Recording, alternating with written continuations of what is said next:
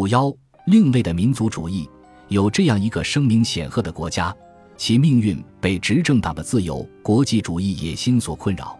而且选择了一个以自己名义提供技术官僚、统治权威的人管理国家。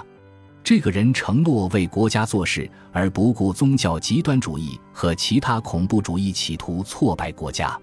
在这个国家，民族观、宗教一段被国际主义者认为暴政的历史，以及对伟大民族的背叛，将一位领导人推到了大众的眼前。这个人在社交媒体上对所有人都是透明的，但在幕后交易中不透明。他的治理使富人更富，但在轰轰烈烈。引人注目的打击恐怖组织和民族反对势力的同时，出现了财富转移。我们联想到印度的纳伦德拉莫迪，但是他的崛起扰乱了国际自由主义霸权秩序。霸权，本章开始时所提及的内容，绝不是一种牢靠和保证不变的东西，它必须一直通过暴力和规劝来维持。在民族国家中，无论是什么民族。工人一直是霸权集团极力讨好的角色。民族的发展是一段处于不断变化中的历史，为了诠释及维持其命运，不断的被书写和改写，现在也是如此。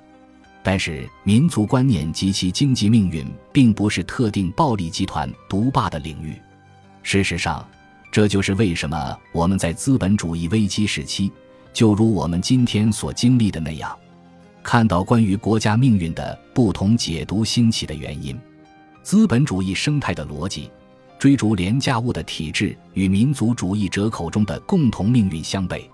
资本主义财富如此明显的集中，六十二个人拥有等同于地球上最贫困地区三十五亿人的财富的总和。如果自由主义集团的霸权已经开始崩溃，这会令人感到意外吗？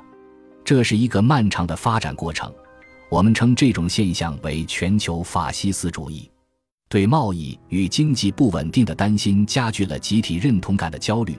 这种焦虑无论是在16世纪还是在21世纪，都会在一个不确定的时刻体现出来。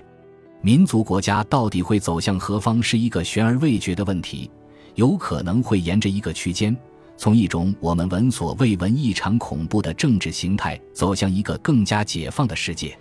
然而，民族。团体观念以及对未来的展望被人们传播、探讨与实践，而且这种观念并非天然有毒或是独裁，正如许多国家仍在经历的那样，尤其是如果它和资本主义生态相悖的话。据记载，美国是一个有超过五百个民族的国家，印第安事务局统计结果是五百六十六个民族，澳大利亚记录在案的原住民民族数量和美国相似。加拿大则有超过六百个民族，印度有二百五十五个原住民民族，他们占国家总人口的百分之七。经过近年来的学术研究和积极行动，原住民群体已经探索出一种类似非族长制的原住民国家形式。究其根本，这将涉及重新协商围绕关怀自然和劳动的关系，并根据治理安排管理领土。这会将国家从民族国家二分体中分离出来，这样的关系会在何处终结尚不得而知。在加拿大，原住民群体奇诺、恩达、尼米中的激进分子在不再无作为运动中提出了一系列类似于希望生活在资本主义生态之外的国家的愿景。格伦·肖恩·库特哈德的书《红皮肤白面具》展现了另一种观点。其中涉及在这个新的国家企业中与国家交往的危险性，它是对的。在多民族国家，现在的玻利维亚，原住民领导层用采矿收入为更完善的福利制度买单。目前尚不清楚这个新的民族国家是否是资本主义生态的一个突破。如果是为了拯救帕查玛玛，人们崇敬的安第斯大地女神，政府可以批准销毁它。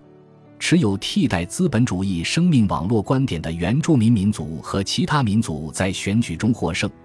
但是对这种胜利能否保证转型成功，我们并不乐观。但随着其他殖民者聚居地，特别是那些在北美采掘业周边的聚居地军力的增强，同时由于要求玻利维亚进行更彻底的改革呼声不断，我们希望这样的尝试能繁荣发展，结出硕果。我们也希望在这些另类的民族主义制度下，生命会被重新估价。在我们得出结论之前，很有必要重新回顾一下，为何一个关于生命的章节会被写在一本介绍廉价物的书中。在绪论部分，我们的讨论认可了这一过程。通过这个过程，自然作为资本主义生态中的一种战略被划分给了社会。本章已经展示了人类生命观是如何在种族化与宗法等级制度下发展起来的。国家管理那些等级制度中的生命，等级制度又以国家的形式展现在我们面前。我们又以民族的形式在这样的等级制度下生活。想象一个重新定义的国家可能会终结白人至上主义，这是对造就资本主义生态中现代国家形态的一系列权力运作的曲解。也是在低估民族国家的历史惯性。革命政治需要人们有广泛的后资本主义治理远见，并对此进行反思。因此，在结论中，我们的分析正是朝着这样一个政治远景前进的。本集播放完毕，感谢您的收听，喜欢请订阅加关注，主页有更多精彩内容。